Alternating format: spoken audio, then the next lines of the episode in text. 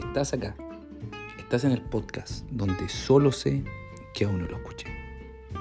En el capítulo de hoy veremos qué significa y qué importancia tiene para la vida de las personas que vivían en Atenas crecer en una de las ciudades más importantes de la Grecia antigua.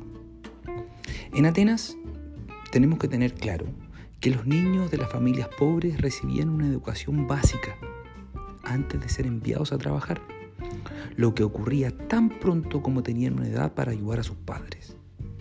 Los niños pobres solían seguir con el negocio familiar, trabajando junto a su padre en el taller o desarrollando el mismo trabajo que realizaba su progenitor.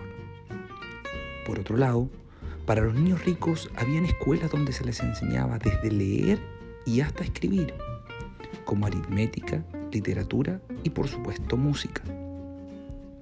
Como podemos ver, para ellos la vida era muy diferente, pero era aún más radical para las mujeres, ya que las niñas tan solo se les enseñaba en casa y normalmente sus madres o bien las esclavas o sirvientas que tenían en la familia les formaban y les entregaban cierto conocimiento básico.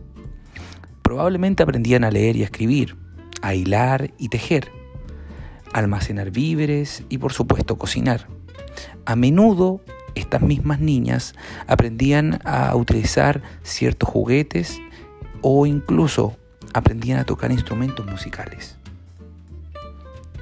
Por otro lado, para los varones, la vida comenzaba cuando estos comenzaban a la adolescencia y comenzaban a vivir y desarrollar una vida militar. Los chicos mayores practicaban el manejo de las armas para poder servir posteriormente a Atenas como soldados, a diferencia de lo que ocurría en otras ciudades. En Atenas no hubo un entrenamiento militar hasta aproximadamente el siglo IV a.C en el cual se instauró un periodo, de, un de dos años de instrucción en el uso de armas. El aprendizaje se realizaba en unos cuarteles en el Pireo, en el puerto de Atenas.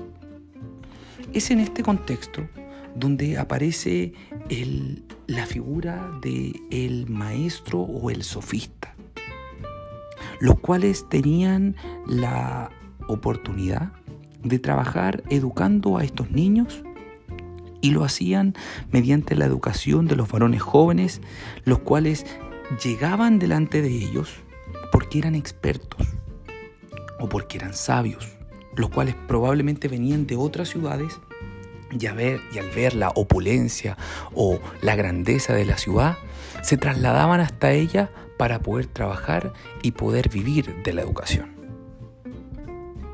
Es en este contexto que estos maestros ambulantes, los cuales trabajaban a cambio de dinero, enseñaban una variedad de materias, entre ellas las ciencias, la filosofía y por supuesto la retórica.